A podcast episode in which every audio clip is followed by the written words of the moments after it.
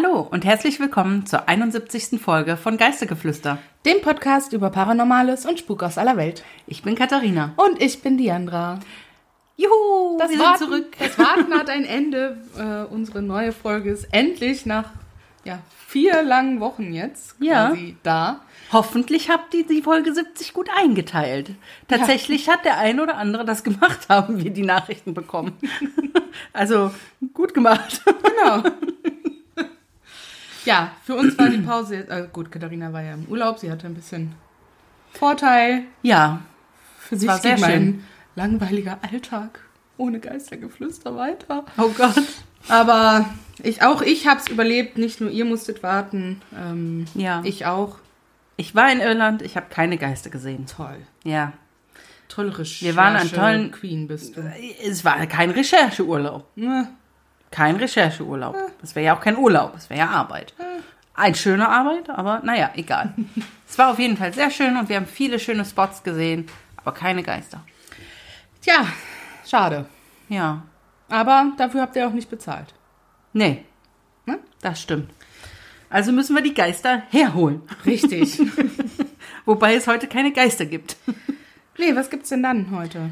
Wir haben uns mal wieder ein bisschen um die Besessenen unter uns gekümmert. Nein, also wir haben tatsächlich mal wieder ähm, zwei Fälle rausgesucht von besessenen Personen, wo es um Exorzismus geht. Oder ging. Spannend. Ja, hatten wir schon lange nicht mehr.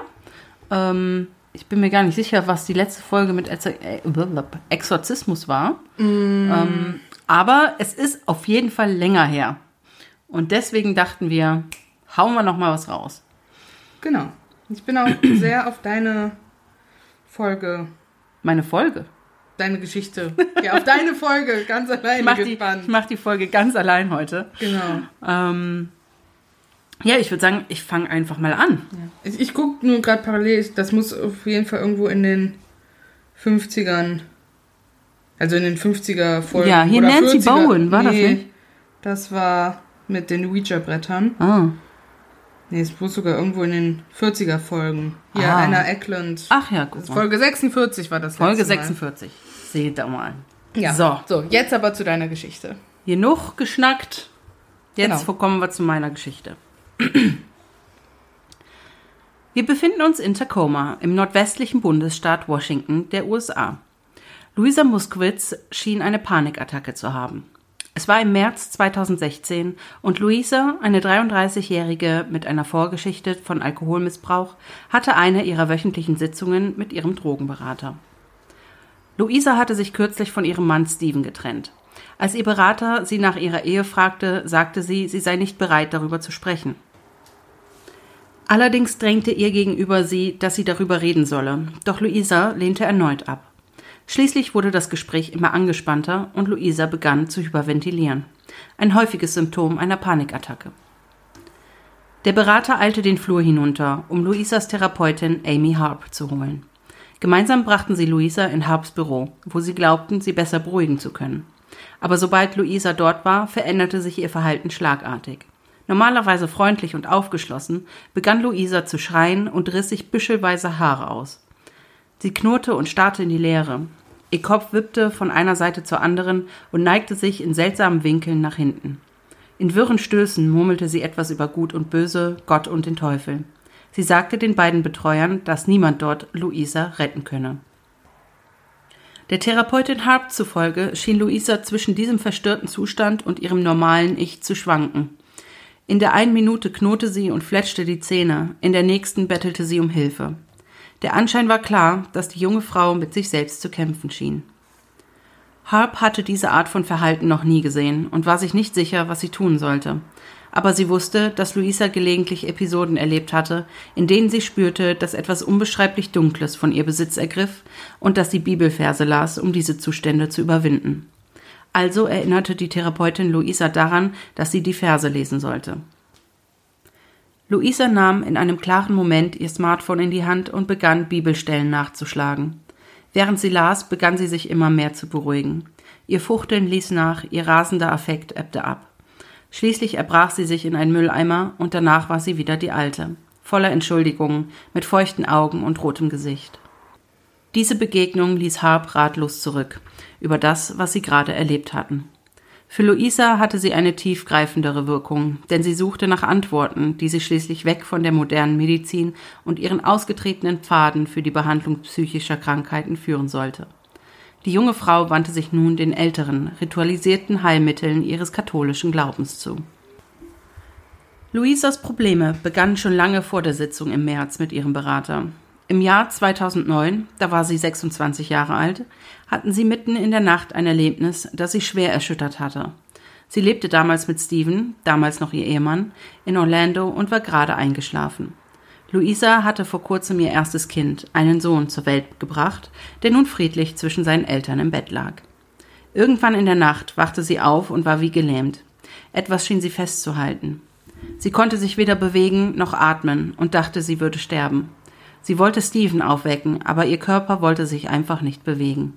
Es war geradezu, als wäre sie an die Matratze gefesselt gewesen.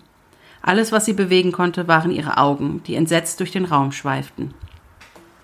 Als Luisa Freunden und Verwandten von dem Vorfall erzählte, taten diese das meistens mit einem Achselzucken ab. Einige meinten, es könnte eine Spätfolge der anstrengenden Entbindung gewesen sein.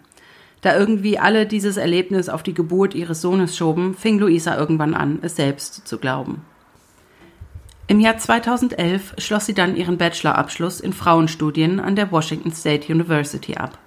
Für ein Pflichtpraktikum im Herbst entschied sie sich, nach Kathmandu in Nepal zu reisen, um für eine Organisation zu arbeiten, die verarmten Frauen und Kindern in der Region hilft. Jedoch dauerte es nur einen Monat, da infizierte sich Luisa mit E. coli und musste für zwei Tage ins Krankenhaus. Als sie entlassen wurde, überlegte sie, ob sie direkt nach Hause fliegen sollte. Sie hatte ihr Praktikum zwar absolviert, aber ihr Flug war erst in vier Wochen geplant. Die junge Frau hatte sich sehr darauf gefreut, den berühmten Annapurna Basislagertrek zu machen. Doch jetzt war sie erschöpft und schwach durch die Krankheit. Eine lange Wanderung schien undenkbar. Zudem hatten die anderen Praktikanten den Apartmentkomplex, in dem Luisa ebenfalls wohnte, verlassen und die Straßen der Stadt waren wegen politischer Proteste gesperrt worden. In der Nacht, nachdem sie das Krankenhaus verlassen hatte, schloss Luisa die Tür zu ihrer Wohnung ab, sicherte das Fenster mit einem Holzgitter und ging zu Bett. Doch sie wachte in der Dunkelheit der Nacht auf. Sie hörte jemandem in ihrem Zimmer atmen. Das heißt, nicht nur in ihrem Zimmer, sondern direkt neben ihr. Sie konnte das warme Ausatmen an der Rückseite ihres rechten Ohrs und an ihrem Hals spüren. Angst ließ sie erstarren. Unmöglich, dass jemand in das Zimmer gekommen war, dachte sie, während sie regungslos in ihrem Schlafsack lag. Wie sollte das nun möglich gewesen sein? Der Gedanke an böse Geister schoss Luisa durch den Kopf. Ihre Großmutter, die sowohl Ureinwohnerin Amerikas als auch gläubige Katholikin war, hatte sie davor gewarnt. Wenn Luisa jemals bösen Geistern begegnete, so hatte ihre Großmutter gesagt, sollte sie ihr Bestes tun, um sie zu ignorieren, denn sie ernähren sich von Aufmerksamkeit. Luisa versuchte das Atmen so gut wie möglich zu ignorieren, doch es hörte nicht auf. Ein schweres, rhythmisches Rasseln, das ständig ihr Ohr streifte.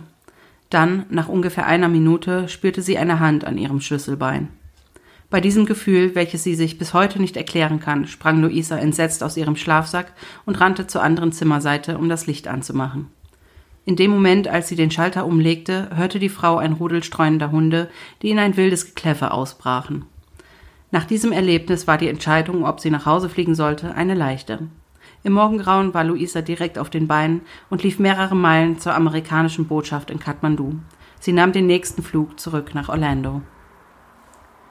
2013, zwei Jahre nach der merkwürdigen Nacht in Kathmandu, hatte Luisa einen weiteren Vorfall, kurz nach der Geburt ihres zweiten Kindes, einer Tochter. Dieses Erlebnis ähnelte dem ersten. Sie wachte auf und stellte fest, dass ihr Körper an Ort und Stelle festzustecken schien. Als wäre ein solcher Schrecken nicht genug, gesellten sich zu dieser Körperstarre nun noch Halluzinationen dazu, darunter eine riesige Spinne, die in ihr Schlafzimmer kroch. Luisa war so mitgenommen, dass sie drei Tage lang kaum etwas aß oder schlief. Ich habe mich nicht sicher gefühlt, sagte sie. Ich fühlte mich vergewaltigt. Sie war bei einem Psychiater in Orlando in Behandlung. Ihm erzählte sie, dass dies mittlerweile das dritte Mal gewesen war, dass so etwas passierte, und zweifelte ernsthaft ihren Verstand an. Der Arzt warf ihr einen überraschten Blick zu, konnte aber keine befriedigende Antwort geben. Also wandte sich Luisa an das Internet. Die Schlaflähmung schien eine vielversprechende Erklärung zu sein. Ein Phänomen, bei dem sich die Betroffenen zu schnell in den REM-Schlaf hinein und wieder hinaus bewegen, als dass der Körper mithalten könnte, führt dazu, dass der Geist einer Person aufwacht, bevor der Körper die Auswirkungen des Schlafes abschütteln kann. Die Person, die sich in der Nähe des vollen Bewusstseins befindet, kann Lähmungen und Halluzinationen erleben. Aber Luisa glaubte nicht, dass dies der Grund für die Hand auf ihrem Schlüsselbein war, von der sie schwor, dass sie sie gespürt hatte, als sie völlig wach war. Sie begann sich zu fragen, ob etwas sie verfolgte.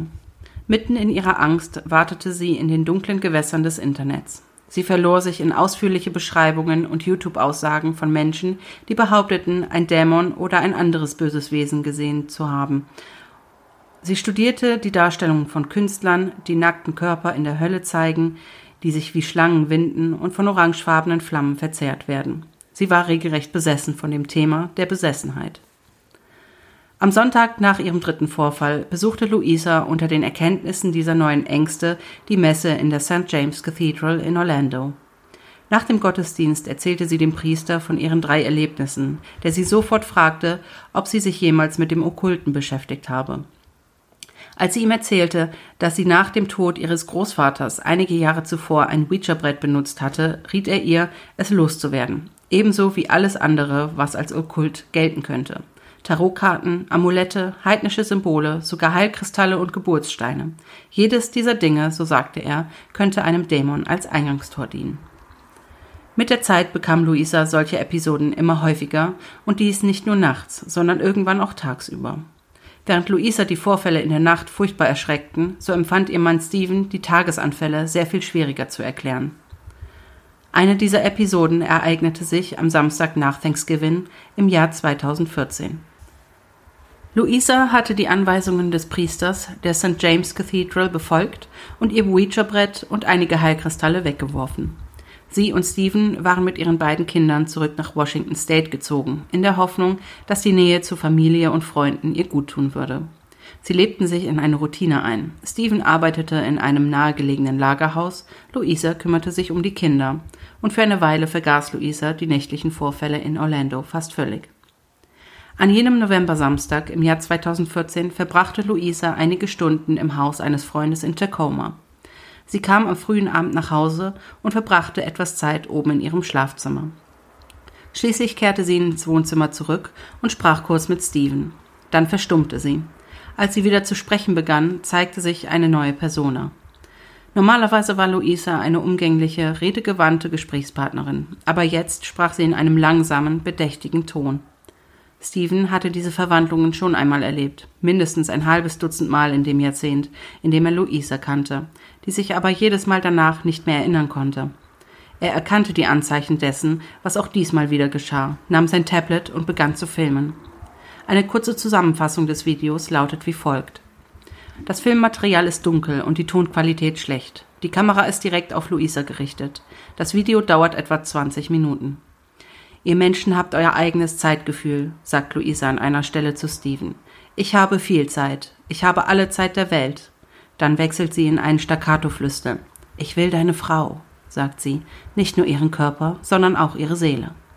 Während sie spricht, zuckt sie mit dem Kopf hin und her, zuerst schnell wie eine Marionette, dann langsam wie eine Viper, die sich zu den Klängen der Melodie eines Schlangenbeschwörers wiegt.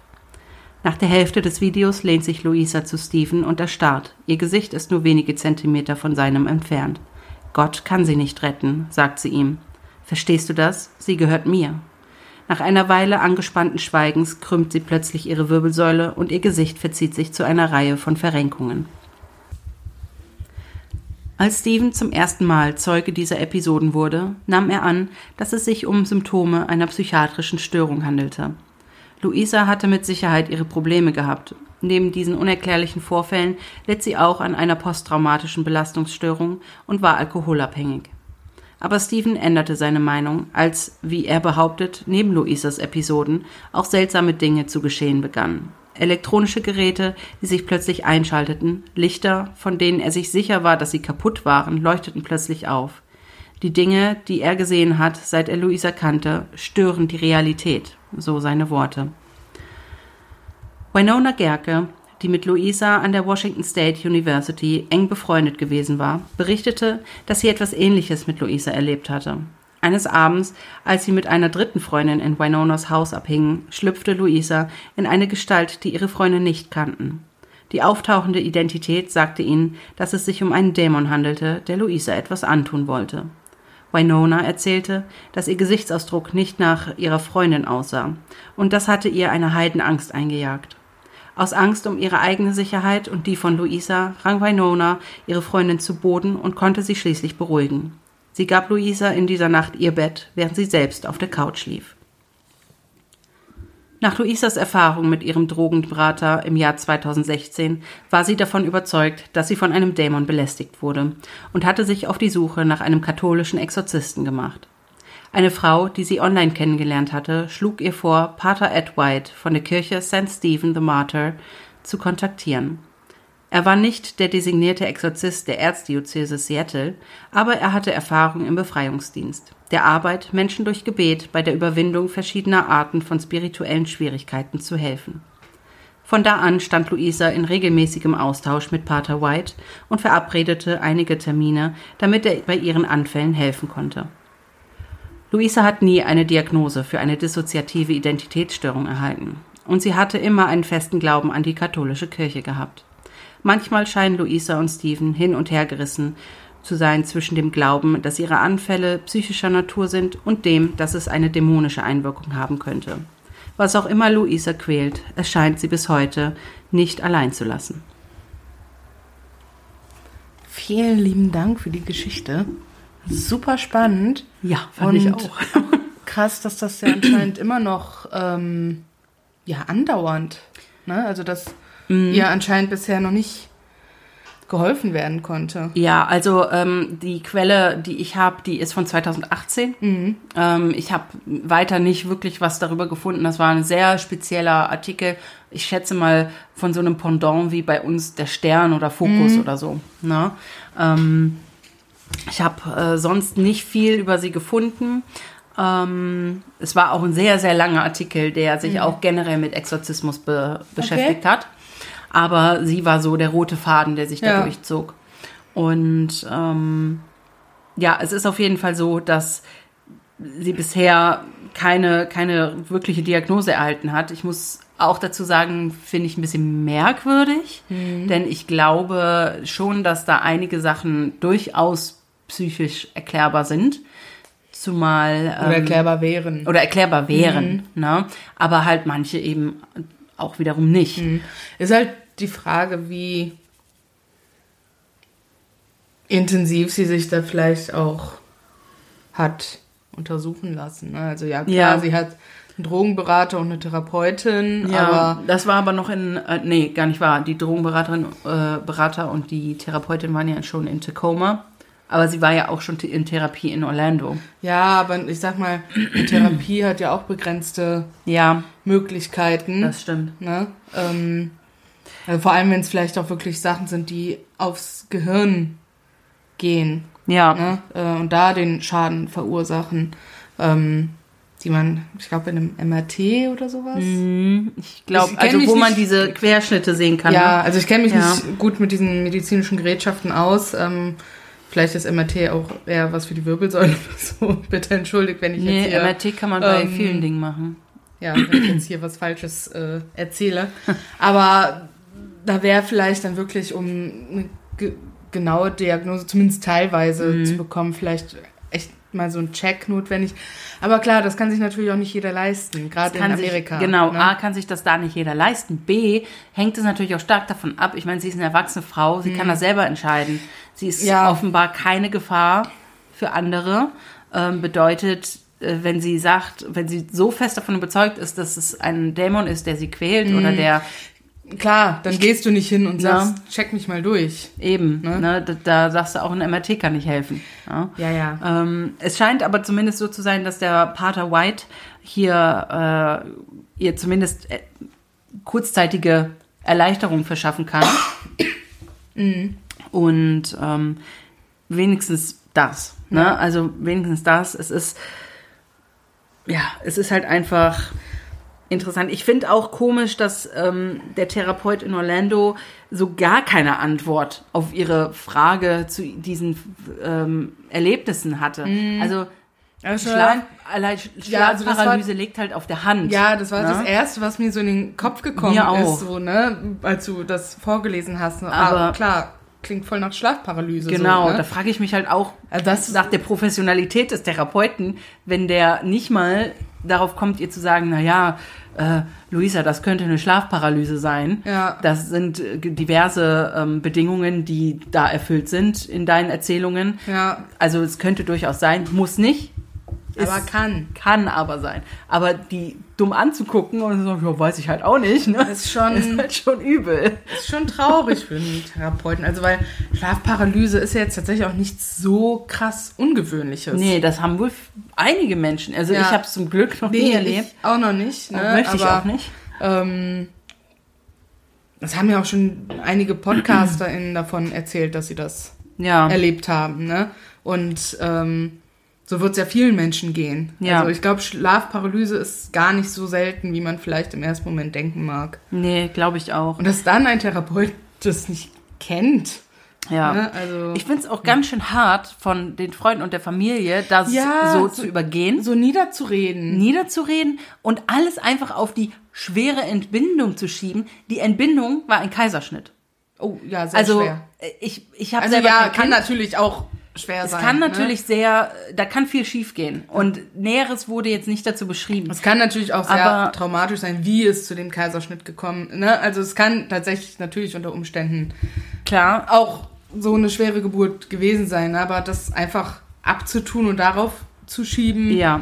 Ähm, ich weiß nicht. so weil man einfach irgendwie gar kein Interesse an ihr hat, Ja, an ihren Sorgen das- und Problemen und so. Ich finde das sehr fies. Vor allen Dingen ähm, in, in dem Artikel ist halt nicht die Rede davon, dass irgendwie eine sonderlich äh, anstrengende Entbindung der Fall gewesen ist oder so. Ja. Und gehen wir davon aus, es ist eine normale, ein normaler Kaiserschnitt, dann glaube ich nicht, dass das überaus anstrengend ist, was so krasse Nebenwirkungen hinterlassen kann.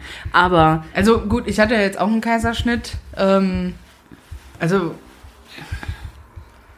ich würde auch sagen, würde auch sagen, sehr einen komplikationslosen Weg dorthin zu diesem Kaiserschnitt. Also er war nicht geplant. Ähm, aber ja, also da für mein Empfinden, natürlich, ich möchte jetzt natürlich auch äh, keiner Frau da irgendwas absprechen, die da andere Erfahrungen gemacht hat. Aber für mein Empfinden, wenn das wirklich so ein geplanter oder ungeplant normal ablaufender Kaiserschnitt ist, weil bei mir war es Ja. ja. auch ungeplant, aber wirklich ohne, ja, also ich lag nicht schon irgendwie stundenlang in den Wehen und das war dann Komplikation, weswegen Ja. ich dann den Kaiserschnitt brauchte. Ne? Das war einfach aus verschiedenen anderen Umständen. Ja, und das für mich persönlich war da jetzt nichts ja. Also selbst, selbst wenn es schlimm gewesen ist, wenn das Ja. eine äh, Nur eine kleine Panikattacke auf dem OP-Tisch hatte ich, aber, Oh je. äh, Aber ähm, aber das lag halt eher an der äh, Betäubung, die man bekommt. Ne? Und Oh ich je. das Gefühl hatte, keine Luft mehr zu bekommen, aufgrund Oh dieser je. Betäubung halt. Ne? Aber das war jetzt nichts, was ich jetzt als traumatisch mit der Geburt irgendwie Mhm. Ja. empfinde oder so. Ich finde es auf jeden Fall, also ob die Geburt nur anstrengend war oder nicht, sei einfach dahingestellt. Ich finde es einfach fies von den Leuten, Freunde und Familie, Ja. das einfach so klein zu reden. Ja, vor allem, das kostet ja auch so- Überwindung, sich da so anzuvertrauen. Ja. Also mich wird es zumindest, glaube ich, Überwindung kosten. Mich wahrscheinlich nicht. Also, ja, weiß ich nicht, kommt vielleicht auch auf die Person drauf an. ja. So, ne, also klar, bei dir jetzt nicht, bei meinem Mann jetzt nicht, ne, aber sie hat es ja auch Freunden erzählt, ne, und vielleicht hatte sie da, hätte sie es ihnen unter normalen Umständen vielleicht nicht erzählt, ne, aber weil sie schon in ihrer Familie so auf taube Ohren gestoßen ist und das einfach so unter den Tisch gekehrt wurde, hat sie dann vielleicht zumindest da versucht, dann Gehör zu kriegen, ne, für Ja. ihr Problem, Ja, ihr Erlebnis. ich finde es äh, ich find's krass. Ja. Was ich auch interessant fand, war, dass der Pfarrer so äh, erstmal alles direkt schlecht geredet hat. So, du musst alles loswerden. Tarotkarten. Heilkristalle, ähm, Amulette. Ich meine, Verbrenn dein Haus. da gibt's ja so ungefähr, ne? Ich meine, da gibt's ja ganz viel helfende ähm, Talismane und alles, ne? So Nein. die die ja auch schützend wirken und das ist offensichtlich alles, Alles ein Tor für Dämonen. Alles. Ja, alles schlecht, alles furchtbar, alles ganz, ganz schlimm. Raus damit. Es gehört nicht zum katholischen Glauben. Mhm. Ja. Weg, weg, weg. Richtig. Das war, da musste ich ein bisschen schmunzeln, weil das irgendwie so eine typische Reaktion war. Ich fand es gut, dass er nicht direkt gesagt hat, gibt's nicht. Ja, Mhm. na, aber so, hau erstmal alles raus. Mit dem Ouija-Brett gehe ich konform. Weg damit. Ja? Ja, ja. Aber Heilkristalle, Schutzamulette, die dafür da sind, um zu schützen, Nein.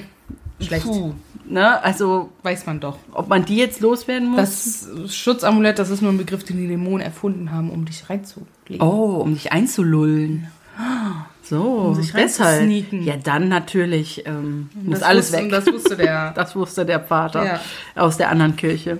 genau. Ähm, ich habe auch noch die ähm, Beschreibung von dem Journalisten, der auch äh, diesen Artikel geschrieben hat, von dem Video. Der hat sich das Video angeguckt. Gibt's das irgendwie bei YouTube oder so? Ich habe es nicht gefunden. Ich glaube, Okay. das ist zu krass. Also, ne, so vor allem glaube ich, ich an, an Luisas Stelle würde es vielleicht nicht wollen. Ne, Ja. dass das Ja gut, aber man wird. kennt das ja, dass Ähm, sowas irgendwann mal irgendwo ja. veröffentlicht wurde. Selbst wenn man es runtergenommen, dann nimmt es halt so seinen Lauf. Ne? Vielleicht muss man tiefer gehen. Ins Darknet. Ne? In, ins Darknet. Aber ähm, äh, falls ihr euch wundert, äh, weil die ja eigentlich getrennt sind, die haben sich mit der Zeit wieder vertragen, die beiden, Ah. Steven und Luisa. Ne? Also Okay. die sind jetzt wieder zusammen, zumindest waren sie das zum Zeitpunkt des Artikels, Mhm. ähm, hatten auch noch ein drittes Kind bekommen. Ei. Ähm, von daher, ähm, der Journalist, der hat das beschrieben mit, als ich zusah, hatte ich Mühe, mir einen Reim auf das zu machen, was ich sah. Das knirschende Rauschen und die langen, leeren Pausen wirkten sowohl amateurhaft als auch authentisch. Ich hatte nicht das Gefühl, dass das Video gefälscht worden war. Alles, worauf ich mich einigen konnte, war, dass die Kamera Luisa in einer Art dissoziativen Zustand eingefangen hatte, in dem ihre entstehende Identität glaubte, unmenschlich zu sein interessante Beschreibung, finde ich. Ähm, ich kann, also was für mich hier wichtig ist, ist, dass der, selbst der Journalist denkt, dass das nicht gefälscht ist. Ja. Ne? Dass das eben amateurhaft, aber auch authentisch wirkt. Logisch. Ne? Ich meine, das ist ein Tablet, die haben in der Regel nicht so pralle Kameras, weiß ich nicht. Ähm, zu dem Zeitpunkt vielleicht auch noch nicht so. Ja. Und ähm, ne? Wahrscheinlich war es auch ein bisschen dunkel. Und Es war düster, Zwielicht, ja, und dann hast du da eben einen Mann, der A, das einfangen will und B, ja selber vielleicht total verwirrt ist, weil der nicht weiß, was abgeht, beziehungsweise wie er sich jetzt verhalten soll und einfach irgendwie draufhält. Ne?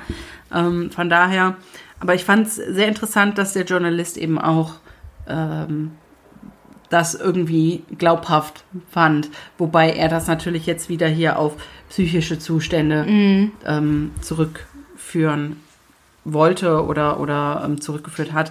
Und das ist gar nicht so abwegig, weil Luisa hatte halt eine super schwere Kindheit. Die war ähm, geprägt eben von Missbrauch und Gewalt und ähm, hat dadurch eben diese posttraumatische Belastungsstörung auch mitgenommen, leider, und eben den Alkoholmissbrauch oder Alkoholabhängigkeit. Ja. ne? Ähm, das könnte ja zum Beispiel der Auslöser für die Anfälle sein. Ne? Klar, also wenn, wenn könnte. wer weiß, ne, es ist ja nie davon die Rede, wie viel Alkohol sie zu diesen Zeitpunkten intus hatte. Ne? Ob sie nüchtern war Ja. oder ob sie Alkohol getrunken hatte, was wahrscheinlich ist, wenn sie abhängig ist. Ähm, also, es ist nirgend, also ist es nie die Rede, dass sie trocken Okay. äh, geworden ist. Ne? Von daher ist es sehr wahrscheinlich, dass sie meistens irgendeine Art von Promille gehabt haben wird. Man weiß halt nur nicht, wie viel. Und wenn das zusammenkommt mit, der, mit einem Schub von der Belastungsstörung und dann vielleicht noch einem anderen Schub von einer nicht diagnostizierten Störung, wer weiß, wozu das führen kann. Ja, das Na? könnte natürlich auch eine äh, ja, explosive Mischung, um es jetzt mal so banal zu sagen, Ja, sein. Ne? Zum einen halt diese psych psychischen Probleme, die sie hatte oder ja, hat. Äh, ja, und dann natürlich noch dieser Alkoholmissbrauch, ja, äh, Abhängigkeit. ja. Kann natürlich eine gefährliche Kombination sein und natürlich auch Auslöser dafür. Ja.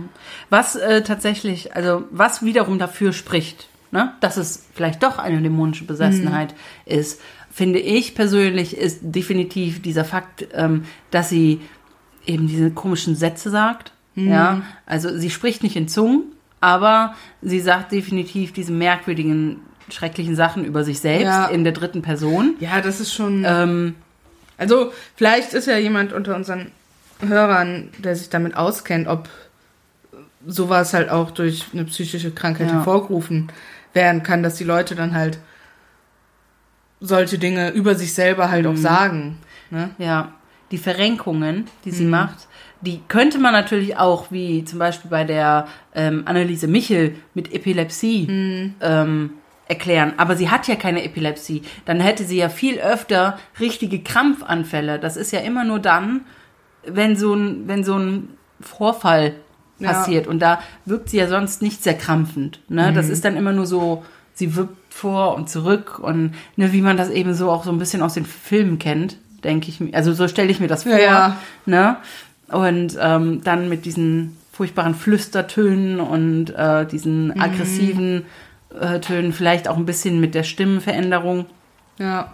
Ähm, das ist schon. Also, ich würde einerseits echt gern dieses Video sehen, oh, ich auch. aber irgendwie auch nicht. Ich versuche ich versuch das nochmal zu googeln, ob man das nicht doch irgendwie finden kann. Und dann äh, würden wir das mit in die Shownotes packen. Ähm, ja, und dann natürlich das, äh, ob das jetzt dafür spricht, dass sie vielleicht eine dämonische Besessenheit hat oder einfach ihr Glaube so stark ist, ähm, Hashtag Placebo-Effekt. Ne? Aber dadurch, dass sie diese ähm, Termine, diese Sitzungen mit dem Pater White hat oder hatte, ähm, wurden die Anfälle weniger. Ja. Ne? Ja, er hatte dann ja auch immer gehol oder Ja. geholfen, diese Bibelverse zu lesen. Genau. Ja, kann natürlich einfach, wie du schon sagst, dieser Placebo-Effekt sein, Mhm. ne? einfach weil sie so einen starken Glauben hatte. Oder halt wirklich auch geholfen haben, ne? weil der Dämon dann sich auch gedacht hat, oh nee, Ja. will ich jetzt nicht so. Nichtsdestotrotz finde ich das einfach richtig unheimlich, Mhm. Weil ich glaube, das ist echt nicht leicht, mit so jemandem auch zu leben und das dann Ja. auch mitzumachen. Ne? Es ist für Eben. die Person, die betroffen ist, nicht leicht. Es ist aber, glaube ich, auch nicht leicht für die Person, die direkt mit Ja, und erlebt. auch für die Kinder. Ne? Und für die Kinder die natürlich. werden das ja hin und wieder auch mit Ich denke erleben, auch. Ich ne, wenn denke das auch über Tag passiert. ja. Ich denke, nachts kannst du das vielleicht noch einigermaßen handeln. Mhm. ich denke, das ist für ihn da auch, also für den, wie hieß er, Steven? Steven, Ähm, ja. Einfacher, ja klar, wenn das sich hauptsächlich in Schlafparalysen nachts äußert, dann kriegt er das ja im Zweifel eh nicht mit. Ne? Und klar, wenn Mhm. das tagsüber passiert, natürlich ist es dann schwieriger für ihn auch damit umzugehen, weil er es dann natürlich live mitbekommt und damit umgehen muss und damit konfrontiert Korrekt. wird. ja. Ne? Ja, es ist auf jeden Fall ein krasser Fall gewesen. Und ich habe schon viel ähm, Infos Ja. an Exorzismus und so weggelassen. Also das war ein langer, langer, langer Artikel. ähm, Ja, aber ich, man kann ja halt auch dankbar, dankbar sein für solche boah, Artikel. voll, Ne? absolut. Also- in dem Artikel ging es dann halt auch um, um eine Erzählung von einer anderen, einer Deutschen, ähm, von der ich dir erzählt hatte, ne, welche ich eigentlich machen wollte. Aber ich habe zu der sonst nichts gefunden, außer wirkliche Bücher, ähm, die erzählt Hättest du die wurden. jetzt bis heute mal in zwei Tagen durchlesen können. Ne? Ja, genau. ähm, und vielleicht noch, äh, was ganz interessant ist, ähm, laut Umfragen von Gallup und YouGov, also das sind offensichtlich Umfrageseiten, ich habe von denen noch nicht gehört, Ja. aber ähm, äh, ist das Ergebnis, also glauben etwa 50 Prozent der Amerikaner an dämonische Besessenheit. Ja. Das ist extrem viel und es ist vor allen Dingen ähm, noch viel mehr, die an den Teufel glauben. Also Ja, da sind ja auch, je nachdem, in welchem Bundesstaat du bist, ne, sind die dann natürlich auch noch sehr, sehr konservativ, sehr Ja. christlich eingestellt. Aber was richtig krass ist, ist, dass das halt in den letzten Jahrzehnten gestiegen ist. Ich habe Das hier, wundert mich nicht. ähm, ja, ich habe hier tatsächlich äh, laut Gallup-Umfragen ist es so, dass 1990 55 Prozent der Amerikaner an den Teufel geglaubt haben, während es jetzt 2007, also das ist natürlich jetzt auch schon wieder über ein Jahrzehnt her, aber 2007 waren es dann 70 Prozent. Ja, ist krass. Und ich finde es immer krass, wie du sagen kannst, ich glaube an den Teufel, aber nicht an Dämonen. Das funktioniert für mich einfach Nee, nicht. für mich auch nicht. Ja. Ähm, oder ich glaube an Dämonen, aber nicht an den Teufel. Also das Mhm. funktioniert bei mir noch eher, als dass du sagst, ich glaube an den Teufel, aber nicht an Dämonen. Ja. Weil so gesehen ja Dämonen des, La des Teufels Lakaien sind. Ja. Also irgendeine größere Macht, Und wie, wie ganz ein Gott. groß gefassten Sinne ist der Teufel ja auch irgendwie ein Dämon. Also Ja. ganz grob Also gefasst. Ganz grob. Eigentlich ist der Teufel ein gefallener Engel. Ja, ne? okay. Aber wenn man den biblischen Ja. Geschichten folgt, ne? Aber äh, nagel mich da jetzt nicht drauf fest, welcher Engel das war. Ähm, Luzifer, oder? Hieß der so? War das der Engel Luzifer? Ich weiß nicht, ob Keine der Ahnung. Engel Luzifer hieß. Also es ist ja auch wurscht. Ähm, da wollen wir, wir sind jetzt ja kein Religionspodcast. Eben. ähm, ähm, und äh, zu guter Letzt, damit wir dann auch gleich mal mit deiner Geschichte hier starten können, äh, wollte ich euch noch einen kurzen Fun-Fact mitgeben. Ähm, am Anfang habe ich ja von Tacoma in Washington gesprochen. Und wie vielleicht manch ein Twilight-Fan aufgehört hat, ja, es ist tatsächlich das Washington, in dem auch Twilight spielt, der Bundesstaat. Ähm, Tacoma ist von Forks ungefähr drei Stunden Autofahrt weg. Also ähm, Forks ist der Ort, wo das. Forks ist der Ort, wo damals sich alles mit Twilight abgespielt Ah, okay. hatte.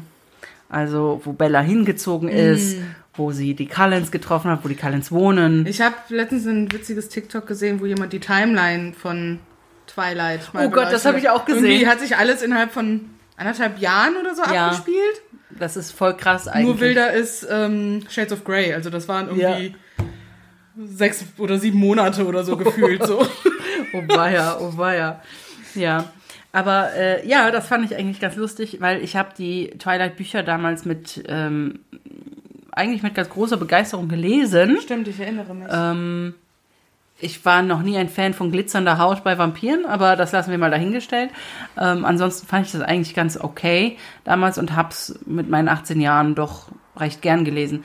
Aber was sie dann daraus gemacht haben, fand ich jetzt nicht so ja toll. gut, aber da müssen wir ja nicht weiter Nee. einsteigen. Genau, wir wollen jetzt lieber deine Geschichte hören. Genau, und äh, vielleicht, ich finde es ganz spannend, du hast ja einen relativ modernen Fall oder Ja. eine moderne Geschichte. Äh, ja, meine spielt ein paar Jährchen früher. Ein Paar. ein paar. Okay. George Lukens war ein ganz normaler junger Mann, 26 Jahre alt, Schneider von Beruf und Teilzeitkurier, um über die Runden zu kommen. Er lebte in North Somerset und war als freundliches und hilfsbereites Mitglied der Gemeinde bekannt, das jeden Sonntagmorgen in der Kirche anzutreffen war und jedes Jahr im Dezember am Weihnachtsumzug teilnahm. Das änderte sich, als er während des Weihnachtsumzugs 1760 von einer unsichtbaren Kraft mehrere Meter weit geschleudert wurde und als etwas anderes als ein einfacher junger Mann erwachte. Und zwar als der Dämoniker von Yerton. Wenn man einigen Leuten, die ihn damals kannten, Glauben schenken mag, so hing dieser Vorfall jedoch möglicherweise mit Alkohol zusammen. Es heißt, dass George Lukens bereits am nächsten Tag mit einer engen Freundin sprach und ihr erzählte, dass sein Körper von sieben Dämonen übernommen worden war und dass der Teufel selbst anwesend war, um diese dämonischen Wesen zu führen. Verständlicherweise nahm niemand seine Aussagen ernst, aber im Laufe der Zeit begann Lukens bizarre Symptome zu zeigen, die von Tag zu Tag wahrhaftiger und zahlreicher wurden. Das erste war die allgemeine Lethargie, die sich in jeder seiner Bewegungen widerspiegelte, ein schleppender Ton bei jedem Schritt oder jeder Bewegung. Danach wurde seine Haut blass, die Farbe begann aus seinen Augen zu verschwinden, bis sie fast ganz weiß waren. Aber am auffälligsten waren die Krampfanfälle. Lange bevor George Lukens anfing, in Zungen oder mit anderen Stimmen als seiner eigenen zu sprechen, krümmte er sich wie unter Schmerzen in rasenden Bewegungen, die einem Anfall geglichen hätten, wäre da nicht das breite Lächeln auf seinem Gesicht gewesen. In den nächsten Jahren wurde Lukens von vielen Ärzten behandelt, darunter auch von einem angesehenen Chirurgen aus Rington. Keiner von ihnen konnte eine Krankheit feststellen, die für alle Symptome verantwortlich war, obwohl die seltene Erkrankung Chorea Sydenham als einzige Möglichkeit in Betracht gezogen wurde. Die Erkrankung Chorea Sydenham, historisch auch als Veitstanz bekannt, setzt bestimmte Vorerkrankungen voraus und selbst mit diesen Bedingungen tritt sie nur bei 20 bis 30 Prozent der Patienten auf. Die wichtigste Vorerkrankung für Chorea Sydenham ist das rheumatische Fieber, das an sich eine Halsentzündung voraussetzt. Trotzdem erklärten die Ärzte gerne, dass George Lukens an chronischen und wiederholten Halsinfektionen litt, die immer wieder rheumatisches Fieber auslösten, das immer wieder Chorea Sydenham verursachte, etwa einmal pro Woche. Daraufhin wurde Lukens in das St. George's Hospital in London eingeliefert. Sein Aufenthalt im St. George's Krankenhaus dauerte nicht lange, denn es war offensichtlich, dass die anfängliche Diagnose von Korea Seidenham unmöglich richtig sein konnte. Zu diesem Zeitpunkt waren etwa zwölf Jahre vergangen, seit George Lukens zum ersten Mal beim Weihnachtsumzug aufgefallen war, und zu diesem Zeitpunkt konnte die wahre Diagnose der Besessenheit nicht mehr ignoriert werden. Nach Lukens Rückkehr nach North Somerset wurden die Stimmen stärker und deutlicher hörbar. Manchmal sangen sie in seltsamen Klängen, die an eine Sprache erinnerten, aber keiner entsprachen. Später stellte sich heraus, dass es sich bei dem, was er sang, um alle 200 Worte des Te Deum im lateinischen Original handelte, allerdings invertiert. Das heißt, die lateinischen Worte in umgekehrter Reihenfolge, wobei jedes Wort rückwärts ausgesprochen wurde. George Lukens sprach kein Latein. Im Jahr 1778, 18 Jahre nach diesem Weihnachtsumzug, reiste eine Frau namens Sarah Barber durch North Somerset und interessierte sich für das, was für alle anderen wie ein Dorfverrückter ausgesehen haben muss. Zwischen seinen Anfällen und dem Gesang gelang es Lukens, ihr dieselbe Geschichte zu erzählen, die er vor 18 Jahren erzählt hatte. Nämlich, dass er das Gefäß von sieben mächtigen Dämonen sei, die vom Teufel selbst gesteuert würden. Er erklärte jedoch auch, dass nur die Macht der Dreifaltigkeit, die von sieben Männern Gottes angerufen wird, seine Qualen beenden könne. Er erklärte dies, während er Sarah Barber sagte, dass dies niemals geschehen dürfe. Vermutlich sang er dann wieder das gesamte Tedeum in umgekehrter Reihenfolge. Doch Sarah Barber beachtete die Warnung nicht und wandte sich stattdessen an Pfarrer Joseph Easterbrook. Pfarrer Joseph Easterbrook fand seine sechs Gottesmänner, die zusammen mit ihm die trinitarischen Riten beschlossen und George Lukens in die Temple Church in Bristol bringen ließen. Trotz der Bemühungen von Easterbrook, den versuchten Exorzismus so diskret wie möglich zu behandeln, machte ein von einer anonymen Quelle verfasster Brief an die Bristol Gazette vom 11. Juni dies unmöglich. Der Brief beschrieb George Lukens als den eigenartigsten Fall von pervertierter Vernunft und körperlichem Leiden, von dem ich je gehört habe. Noch waren die gelehrtesten und einfallsreichsten Männer in der Lage, das Phänomen zu lösen, geschweige denn dem geplagten Objekt Linderung zu verschaffen. Sie können sich auf die Echtheit jedes Teils dieser Geschichte verlassen, denn ein Mitglied meiner Familie war fast 30 Jahre lang Pfarrer des Ortes, in dem die Person wohnt. Viele meiner Freunde wohnen noch dort, und ich selbst war auf Zeuge der Tatsachen, die ich erwähnen werde. Plötzlich war der Dämoniker von Yetten in den Schlagzeilen und der diskrete Exorzismus, den Easterbrook geplant hatte, wurde zu einem öffentlichen Ereignis. Am Freitag, dem 13. Juni 1778, begannen die sieben Geistlichen mit dem Exorzismus von George Lukins in der angebauten Sakristei der Temple Church. Und nicht nur die Geistlichen und George Lukins waren anwesend, sondern auch zahlreiche Schaulustige. Als die Geistlichen mit den Riten begannen, beruhigte sich George Lukens und sprach mit einer kraftvollen Stimme, die zuvor nicht als einer der sieben Dämonen gesprochen hatte. Diese Stimme sprach direkt zu den Geistlichen und erklärte, dass die Qualen von George Lukens noch tausendmal schlimmer sein würden, wenn er einen so törichten Versuch wie einen Exorzismus unternehme. Die Schaulustigen berichteten einem Drucker von den Ereignissen, der sofort Zeitungen zu diesem Thema druckte und durch die Straßen von Bristol und der Umgebung schickte. Um einige der wilden Geschichten zu verhindern, die sich bereits zu verbreiten begannen, veröffentlichten Easterbrook und die anderen ihren eigenen Bericht über die Ereignisse bei ihrem Treffen mit Lukens. Diesem neuen Bericht zufolge, der am 18. Juni in der Bristol Gazette veröffentlicht wurde, begannen sie ein Lied zu singen, woraufhin Lukens sofort in seltsame Erregung geriet, ganz anders als bei seinen üblichen Anfällen. Sein Gesicht war auf verschiedene Weise verzerrt und sein ganzer Körper hatte starke Zuckungen. Seine rechte Hand und sein rechter Arm begannen dann heftig zu zittern, und nach einigen heftigen Krämpfen sprach er mit tiefer, heiserer, hohler Stimme, wobei er einen unsichtbaren Agenten verkörperte, der den Mann zur Rechenschaft zog und ihn als ein Werkzeug beschimpfte, das diese alberne Gesellschaft zusammengebracht hatte. Dann begann er in seiner üblichen Weise zu singen, immer noch in der Persona eines unsichtbaren Agenten, lästerte schrecklich, prahlte mit seiner üblichen Macht und schwor ewige Rache an dem elenden Objekt und an den Anwesenden, die es wagten, sich ihm zu widersetzen, und befahl seinen treuen und gehorsamen Dienern zu erscheinen. Der letzte Teil dieser Geschichte erzählt, dass George Lukens mit den Worten im Namen des Vaters und des Sohnes und des Heiligen Geistes von seinen Qualen befreit wurde. Sein Verhalten wurde als ruhig und glücklich beschrieben. Er dankte den Geistlichen, rief Gesegneter Jesus und begann zu lachen. Lukens bedankte sich ruhig bei den Geistlichen für das, was sie für ihn getan hatten, und bestand darauf, dass er geheilt sei. Zum Beweis rezitierte er das Vaterunser und zeigte keine Anzeichen seiner früheren Besessenheit. Der Bericht kommt zu dem Schluss, dass die Besessenheit echt war und dass Lukens völlig geheilt in sein altes Leben zurückkehrte. Leider waren die Skeptiker nicht ganz so überzeugt. Fast unmittelbar nach der Veröffentlichung der Geschichte über Lukins meldeten sich weitere Personen, die ihn in Yatton gekannt hatten und behaupteten, dass die ganze Geschichte mit der Besessenheit eine Fälschung sei. George Lukins war nicht nur für sein Talent als Bauchredner und Mimiker bekannt, sondern offenbar auch für seine Hypochondrie. Schon bald begannen Geistliche und Ärzte im ganzen Land, sich zum Fall des Besessenen von Yetten zu äußern. Der allgemeine Konsens war nicht besonders positiv für Easterbrook oder seine Anhänger. Es wurden verschiedene Theorien aufgestellt, die von offenem Betrug seitens Lukins bis hin zu der Vermutung reichten, dass er Epileptiker war, an einer schweren Hypochondrie litt oder sogar von einem tollwütigen Hund gebissen worden war. Aber der Fall des Dämonikers von Jetten war noch nicht ganz ausgestanden.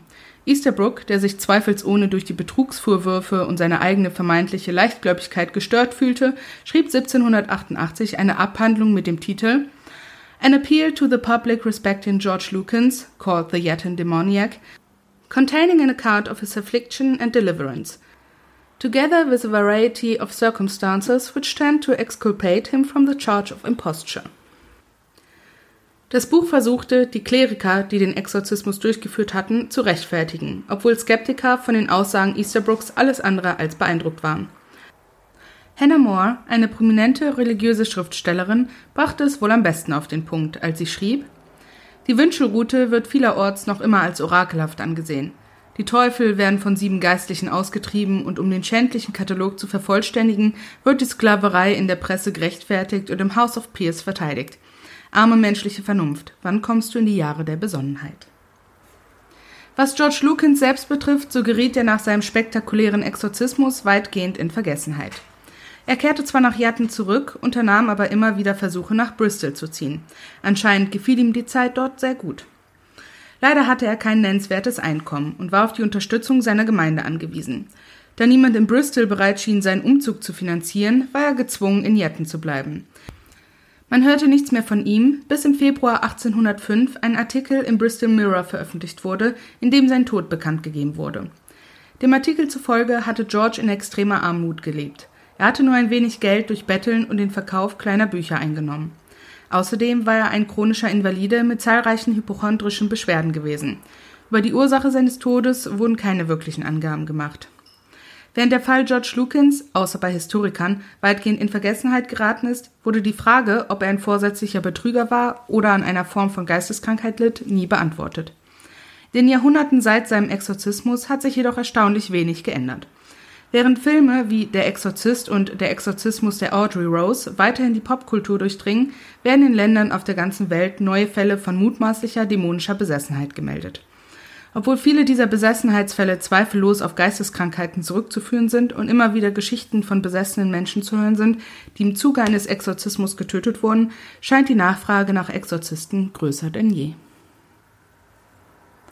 Dankeschön. Sehr gerne. Das war auch super spannend, vor allem weil es so alt war. Ja, deswegen hatte mich das auch direkt so angesprochen und ich war auch sehr froh, dass ich da zwei sehr detailreiche ähm, ja, Artikel zugefunden oder Berichte zugefunden mm, habe, mm. Äh, die sich halt mehr in dieser historischen Begebenheit, sag ich mal, auskennen. Ja, ich hätte deswegen auch super gerne die deutsche gemacht, weil mhm. die war auch 1830 ja. oder so. Ähm, aber wie gesagt, ich hatte jetzt keine Zeit und keine Lust, 30 Seiten Buch durchzuwälzen. Ähm, circa 30 Seiten Buch.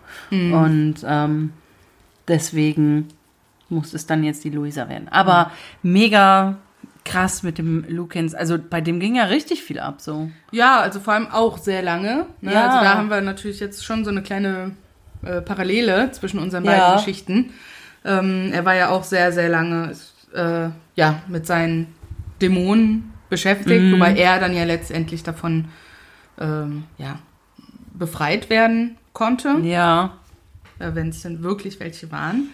Ähm, noch vielleicht kurz, ähm, er war ja als Dämoniker bekannt, also jetzt nicht als Besessener, sondern als Dämoniker. Also da gibt es so eine, ähm, ja, eine kleine Unterscheidung. Ja. Ähm, ich lese mal kurz vor, was, ähm, ja, sag ich mal, die Definition ungefähr ist. Ähm, in den frühesten Versen der Bibel wird von einem Dämoniker gesprochen, der etwas ganz anderes ist als jemand, der von dämonischen Kräften besessen und beeinflusst ist. Beim Dämoniker scheint seine Persönlichkeit zerstört zu sein und seine Handlungen, Worte und sogar Gedanken werden vom bösen Geist auf seinem Weg zum Reich des Menschen beherrscht. Dämoniker waren keine Gefäße, sondern eher Einfallstore für dämonische Wesenheiten. George Lukins war nicht im traditionellen Sinne besessen, sondern er hatte die Wesenheiten daran gehindert, durch ihn zu reisen. Also, Aha. wobei sich für mich jetzt ehrlich gesagt nicht so der Unterschied Ähm. erschließt. Nee, weil eine, ein, eine dämonische Besessenheit in meinem Kopf zumindest würde bedeuten, dass da Vielleicht könnte man das Persönlichkeit ist ja auch weg. Ja, vielleicht könnte man das damit erklären, dass äh, bei einem Besessenen die Dämonen dich gezielt aussuchen, um von dir Besitz zu ergreifen. Und in diesem Fall wollten die ihn eigentlich nur so als Tor benutzen, um woanders hinzukommen. Aber konnten Ja, es okay. nicht. Na, also Ja. so wird ich es jetzt vielleicht noch irgendwie für mich erklärt bekommen, wo der Unterschied ist. Also dass klar sich das Wesen verändert und so, da, das ist Ja. definitiv äh, eine Parallele.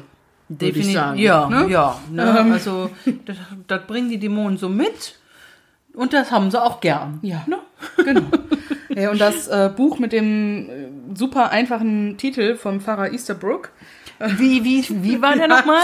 ähm, das ist wohl auch online verfügbar. Ich gucke mal, ob ich irgendwo einen Link dazu finde. Also falls sich jemand dafür interessieren sollte äh, und ich den Link finde, finde, äh, Finde. packe ich es mit in die Show Notes.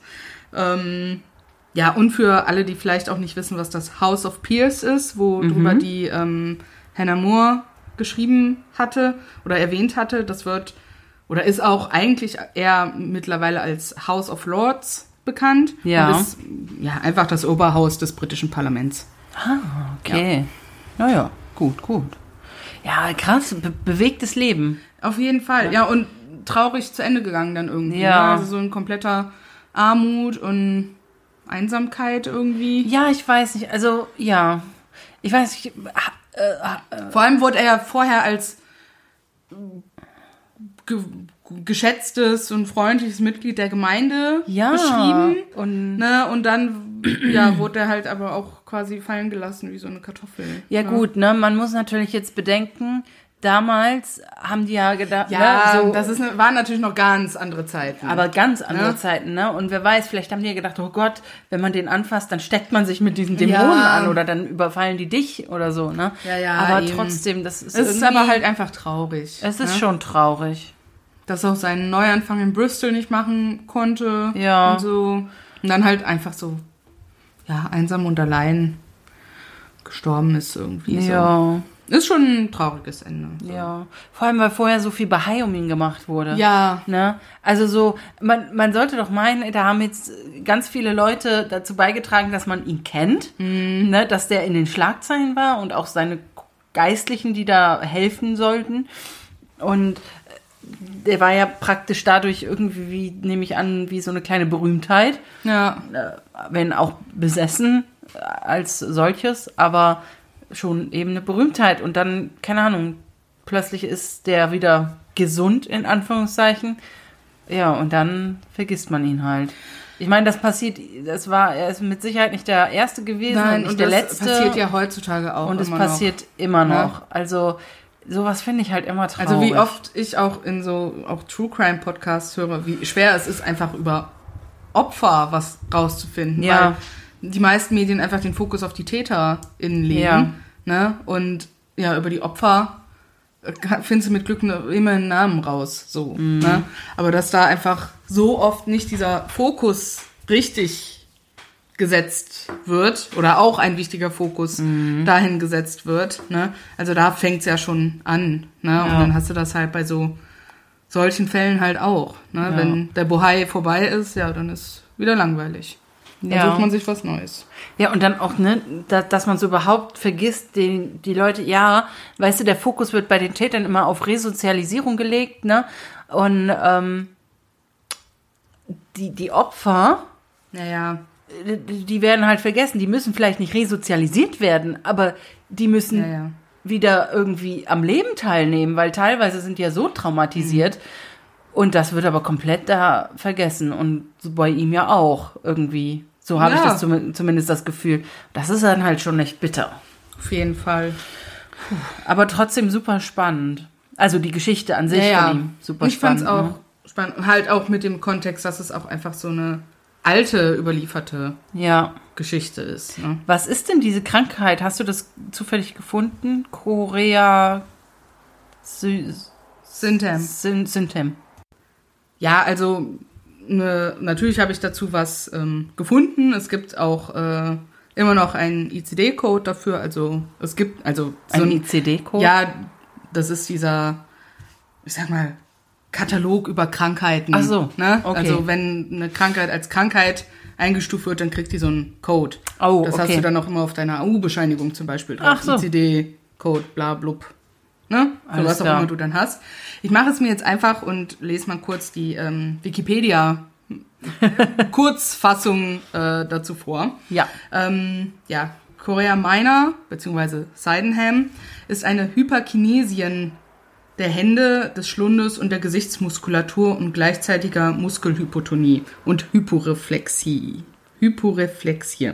Eine Hyperkinesie ist eine unkontrollierbare, blitzartig ausfahrende Bewegung. Oh. Also, dass die Zuckung, Hände, das Schlund und Gesichtsmuskulatur halt dann diese Zuckungen Ja. haben. Ne? So unkontrollierbar. Und eine Muskel Muskelhypotonie ist eine Muskelschwäche. Okay.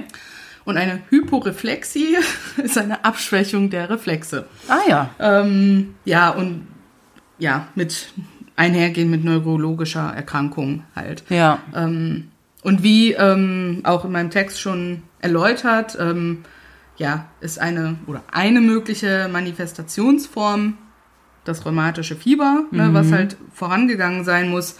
Und ähm, genau. Ja, aber dann kann ich mir schon vorstellen, wie die Ärzte damals Ja, ja, das gedacht haben, dass das durchaus eine Möglichkeit wäre. Ja, Ne? So unkontrollierbare Zuckungen von Muskeln und äh, Armen, Gliedern, Gesicht. Ähm, ich meine, letzten Endes ist, sieht man das ja nun mal auch oft bei Besessenen. Ne? Oder vermeintlich Besessenen. Ja, und sie wurde ja auch damals, ähm, vor allem als Mittelalter und dann noch, ne, also 17. Jahrhundert oder 18. Jahrhundert ist, glaube ich, kein Mittelalter mehr, aber ähm, Nein. bis in diese Jahre halt auch noch war es ja als dieses Feitstanz bekannt. Ach so, ja, was ist das? Ähm, und ja, aufgrund der Symptomatik mit diesen Zuckungen, ne, die mit dieser Krankheit einhergingen, ähm, ja, wurde, wurden Patienten mit dieser Krankheit ja als von der Tanzwut besessen eingestuft, ne, woher dann dieses Tanzen ähm, ja. kam und damit man zu der damaligen Zeit keine medizinische Erklärung für dieses seltsame Verhalten hatte, glaubte man wohl eine Besessenheit mit einem bösen Geist. Ne? Also das kam dann tatsächlich, ging dann schon so einher miteinander. Ja. Ähm, ja, und mit dem Veitstanz, das hat dann noch äh, was damit zu tun, dass der heilige Veit, beziehungsweise St. Vitus, dann einen römischen Kaiser irgendwie davon geheilt hat. Ah, naja. Der dann irgendwie den Namen dazu gegeben hat. ja, So krass. als kurzes, äh, kurzer Exkurs. ja, äh, an alle Mediziner da draußen äh, Wir entschuldigen uns für unsere, äh, Wikipedia-Wissen. für unsere Wiki-Fachkenntnis. Genau. Ja, aber dann würde ich sagen, dann haben wir jetzt schon ähm, gut was äh, in unsere Geschichten an Zeit investiert. Allerdings. Und dann gehen wir doch zum Abschluss der Folge über. Ja.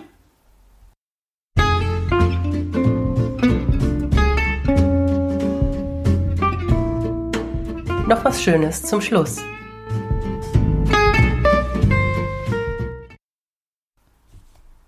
So, und ich fange jetzt mal mit meiner Empfehlung an.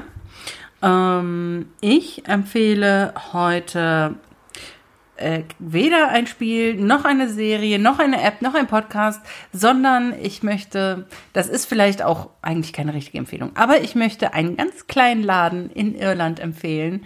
Ähm, und ja, ich weiß, die meisten von euch werden da nicht viel äh, von haben, dass ich den empfehle, denn vielleicht kommt ihr gar nicht so oft dahin. Ja, aber vielleicht einige schon. Und äh, den Laden gibt's halt auch auf Instagram, deswegen könnt ihr vielleicht supporten, weil der ist total äh, süß. Das ist ein kleiner Laden, der nennt sich Merchant Princess. Und der wurde erst letztes Jahr im Juni geöffnet von ja, so einer jungen Künstlerin, die da ihren Traum so ein bisschen verwirklicht, ihre Kunst verkauft. Ähm, aber auch so kleinere selbstgemachte Dinge wie so eben Kristallschmuck, ne, so mit Heilkristallen. Ja. Ähm, und ihre Freundin, die macht immer selbstgemachtes Karamell. Kannst du gleich mal probieren übrigens. Wir haben nämlich alle Gläser gekauft. Was? Also alle Gläser von unterschiedlichen Karamells, die die haben. Ich dachte alle, was wir da gerade da hatten. Nein, aber die haben, ich glaube, sechs unterschiedliche Arten von Karamell und wir haben alle gekauft. Ja. Und also das Liefern ist, die auch? ich glaube nicht. aber das ist einfach eine so Wenn man das Porto benimmt? Ja, wer weiß, vielleicht machen die das. Musste mal auf Instagram fragen. Auf jeden Fall ist das eine so süße Person gewesen, so quirlig und so lebensfroh und stolz auf ihren Laden. Die hat richtig stolz ihre Sachen gezeigt und, und ähm, so auch ein bisschen Habt ihr da auch rumgeführt. die Tischsets her? Nee, da haben wir nicht die Tischsets Okay. her, aber wir haben zwei kleine Drucke gekauft von Ah, ihr. Das Schöne in Irland ist aber, dass jeder Druck irgendwie auch nochmal signiert wird auf dem Passepartout. Mhm. ne? Also, dass es trotzdem noch was Persönliches hat. Und wir haben da zwei kleine Bilder gekauft, eins mit deren Katze Tintin. Ähm, Hm. Sie malt ein bisschen so eher Comic-Style. Und äh, eins mit einem Schaf. Ach, was ihr im Wohnzimmer hängen habt. Genau. Ja. Und Schön, ähm, cool. ich muss noch den Instagram-Post machen von meinem Account, von meinem privaten Account, weil ich gesagt habe, ich, ich tag sie, wenn ich das aufgehangen habe und so. Mhm. Ähm, aber ich fänd's es halt total sweet, wenn ihr so ein bisschen supporten könntet und vielleicht so ihren Laden so ein bisschen hypen könntet. Ähm, weil das ist einfach eine ganz, ganz nette Person. Vielleicht- Alexis ist Vielleicht solltest du noch sagen, wo in Irland der ist. Ach so, ja, natürlich. Damit man das zumindest ein bisschen bei seiner Reiseplanung eingrenzen Stimmt, kann. stimmt. Also wenn ihr irgendwann mal nach Cork, nach Kinsale kommt, also County Cork in dem Örtchen Kinsale, der ist, ist ein sehr ähm, äh, ja, kunstbehafteter Ort tatsächlich. Da gibt's ganz viele Art Galleries und ähm, das war aber die erste, über die wir gestolpert sind und wir wären sogar vorbeigelaufen, wenn nicht unser Kleiner da rein wollte, um sich da ein bisschen guck. umzugucken. Na, guck. Ne?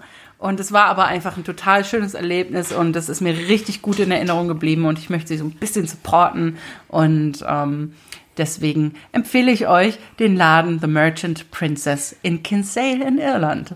Schöne Empfehlung. Danke. Ich empfehle heute einen Podcast. Ähm, Einen englischsprachigen Podcast. Den habe ich jetzt selber erst gestern entdeckt, zufällig, über TikTok. Den gibt es aber schon lange. Ähm, eigentlich eine Schande, dass ich bisher nicht wusste, dass äh, die beiden einen Podcast haben. Und zwar heißt der Podcast The Friendship Onion. The Friendship Onion. Könntest du dir irgendwelche berühmten Persönlichkeiten vorstellen, die unter so einem Namen einen Podcast haben? Joko und Klaas. Nein, es ist ein englischsprachiger Ja, Podcast. Entschuldigung. Ja, ähm, ein englischsprachiger Podcast. Berühmte Persönlichkeit. Ja. Berühmt, richtig berühmt? Ja, schon. Also, ja, doch. The Friendship Du Onion. kennst die auf jeden Fall. Vielleicht Tom Felton und Nein. Nein. der Lucius Malfoy. Ich habe den Namen gerade Nein, nicht. das wäre bestimmt auch eine gute Kombi. Nein, es sind Billy Boyd und Dominic Monaghan. Also Oh.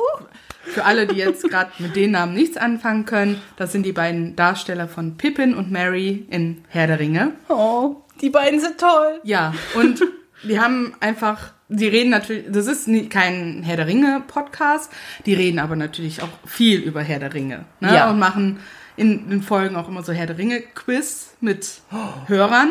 Ne, Cool. oder Fans. Ne, da kann man immer sein Wissen selber noch mal so ein bisschen mit abchecken.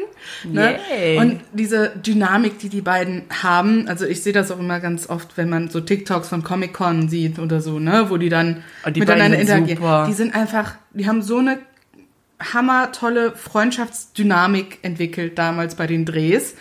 Also, und das merkt man Mhm. halt auch richtig in diesem Podcast. Also, ja, die haben gar nicht so ein, ja, die sind schon wahrscheinlich eher Richtung Laber-Podcast, ne, aber schauen schon immer, ne, dass die irgendwo thematisch irgendwas Ja. haben und so, ne, und haben irgendwie noch eine Rubrik, äh, Billy und Dom Eats the World oder so, ne, wo man dann Vorschläge machen kann, was im eigenen Land irgendwie ganz besonders Fame ist oder eine Delikatesse oder so, ne, was sie dann im Podcast dann probieren, sofern die halt Als da drankommen. Frühstück Genau. oder als erstes Abendessen. Ne, aber sie reden natürlich auch viel über Herr der Ringe und dass man da noch von den Drehs und kriegt man noch so Oh, Hintergrundinfos, die man vielleicht selbst in den Extended Editions nicht hat. Und Voll Ja. toll. den Podcast möchte ich gerne empfehlen, Das ist eine schöne weil er mir jetzt Empfehlung. schon einfach so gut gefällt. Das ist eine voll schöne Empfehlung. Ich mag eure, unsere Empfehlungen heute. Ich auch. Irgendwie. Die sind schön, mal was anderes wieder. Und ähm, ich werde definitiv mal reinhören. Solltest du tun, ja. Apropos Fun Fact, wusstet ihr, wahrscheinlich wusstet ihr durch TikTok und alles jetzt auch das schon längst, dass Billy Boyd damals den Song selber geschrieben hat, den, ähm, den er da in den Hallen singt von. ja. Also das, Das sollte man ja eigentlich als eingefleischter Fan schon wissen, Ja. einfach weil man die Extended Editions hat und alles. Ja, das stimmt. Ne? Ähm, aber ja, das ist also Und ich glaube, das war sogar der First Cut, ne? Der hat das, Das ein- der hat das gesungen und das hat gesessen. Ja. Es gibt viele witzige Fun Facts, finde ich, zu dem. Übrigens hat sich Vigo Mortensen den Zeh an dem Helm ge gebrochen. Ja, ich glaube, das weiß mittlerweile wirklich jeder. Selbst der kein Herr der Ringe mag. Ja, wahrscheinlich. So, aber um jetzt nicht zu sehr Nein. in die Herr der Ringe-Thematik abzuweichen, auch wenn mir das gut gefällt. Ähm, Mir auch. Ja, lege ich direkt mal meine Frage hinterher. Und zwar, wer ist denn dein liebster Comedian oder deine liebste Comedian? Boah, das ist aber schwierig. Also, mh, Deutsch oder generell? Egal, generell. Oi. Das ist, also ich bin ein äh, großer Fan von Anke Engelke. Die ist super. Also groß, groß, groß. Ähm, Schuh, schuh, schuh. Sorry. Scha, scha, scha. Wer das jetzt nicht kennt und wem das nicht sagt, guckt die vierte Staffel LOL. Genau. Ähm, auf Prime. Äh, ja, ansonsten, boah, Comedian. Es gibt voll, voll viele gute, die ich eigentlich immer so auf TikTok sehe und dann kenne ich die Namen nie. Aber es gibt auch ein paar in Amerika, die ich ganz cool finde. Ich, ich bleib jetzt einfach mal bei Anke Ja. Engelke. So. Also ich muss jetzt auch im deutschen Segment bleiben. Es gibt natürlich auch englischsprachige, die ich gut finde, aber da habe ich das gleiche Ja. Problem. Ich merke mir einfach die Namen nicht, weil ich da Ja. immer nur mal so drüber stolper. Ähm, aber bei Deutschen, wirklich die als Comedian oder Comedienne unterwegs sind, ähm, würde ich mich als beim Comedian auf, ich glaube, Kaya Jana und Bastian Pastewka. uh, Kaya festlegen. Jana. Ja, ich liebe Kaya Jana auch. Den möchte ich auch mit dazu Und nehmen. bei Comedians ähm, Martina Hill und Anke Engelke. Ja, also äh, wenn wir das jetzt noch mit männlich machen, dann möchte ich da auch Kaya Jana zunehmen. Und ähm, ähm, Pastewka ist halt auch cool, ne? Also, Also es gibt schon witzige Ja. Menschen. ja, das stimmt. Das stimmt. Martina Hill ist auch ganz toll. Also, ja. Ja, was ist denn deine Frage? Meine Frage ist, äh, was wirst du wohl als erstes machen oder was wirst du dir als Hobby zulegen, wenn du mal in Rente gehst? Ich glaube, wenn ich in Rente gehe, werde ich mir ganz oll so ein Wohnmobil zulegen Uh. und damit durch die Gegend gurken. Das finde ich cool. Das ist eine coole Idee. Ich werde versuchen Also zu wenn ich es überleben. finanziell machen kann, natürlich. Ne? Ansonsten, wenn es finanziell nicht drin ist, dann werde ich vielleicht mit Stricken anfangen. Aber Ich- in erster Variante würde ich das Wohnmobil dann nehmen. Ich werde anfangen, meinen Sarg zu zimmern, damit die Kosten auf meine Familie nicht Oh. abfallen, wenn ich sterbe. Nein, Quatsch. um Himmels Willen. Nein, so düster wollen wir hier jetzt gar nicht sein. Nein. Ähm, ich finde das mit dem Rumreisen total cool, wobei das natürlich auch immer sehr stark an der Gesundheit gekoppelt ist. Klar, natürlich. Ähm, Aber gut, Stricken auch. ja, nie- Ja, wenn ich, äh, wenn du halt nachdem- blind bist, dann kannst Ja. du das halt auch nicht mehr Ja, machen. das vielleicht schon, aber je nachdem, wie ich geistig fit bin, kann Und ich mit das, den Fingern, ja. Ne? Rheuma Also, und so. Eben. Ne? Ja, das stimmt. Also ich würde halt ganz gerne Bungee-Jumpen. Ja, das wollte ich. Und beim Zirkus anfangen. Genau. Ähm, nee, ich würde eigentlich ganz gerne so. Ich habe mir eigentlich noch nie Gedanken darüber gemacht, wenn ich ehrlich bin. Ja, ich vorher auch nicht. Also. äh, aber ich fände es richtig cool, wenn ich dann so ein kleines Workshop-Häuschen hätte. Ähm, so, ein- so, so ein kleines so eine Hütte oder so Ja. neben unserem so ein kleines Haus. Atelier oder so. Ne? Ein Atelier, in dem ich einfach den ganzen Tag lang das machen kann, worauf ich Bock habe. Töpfern, malen, äh, basteln, handwerken, immer das, worauf ich so gerade Bock habe. Und deswegen ein extra Raum, damit ich den ganzen Kram nicht Ja, wegräumen muss das ist immer. immer wichtig Einfach, dann, dann habe ich eine Töpferecke, dann habe ich eine Malecke, dann habe ich eine äh, Bastel- und Handwerkecke. Das klingt wie Und- bei den Sims, wenn man so den Hobbyraum macht. Ja, Von genau. Ja, ist halt aber so. Ich bin ganz schrecklich. Ich weiß nicht, ob ihr das so kennt als äh, Zuhörer jetzt, als Ghosties. Aber ich bin mein, mein, wie sagt man das? Toxic Trait? Nee, mein Guilty Pleasure. Wie heißt denn das? Ich weiß ja nicht, was du sagen willst. Also bei mir ist es halt einfach total nervig. Ich kann mich für fast alles begeistern. Ich kann mich für was alles, was handwerklich irgendwie was mit ein bisschen Kreativität zu tun hat, kann ich mich für fast alles begeistern und das ist schrecklich, weil man dann alles ausprobieren will.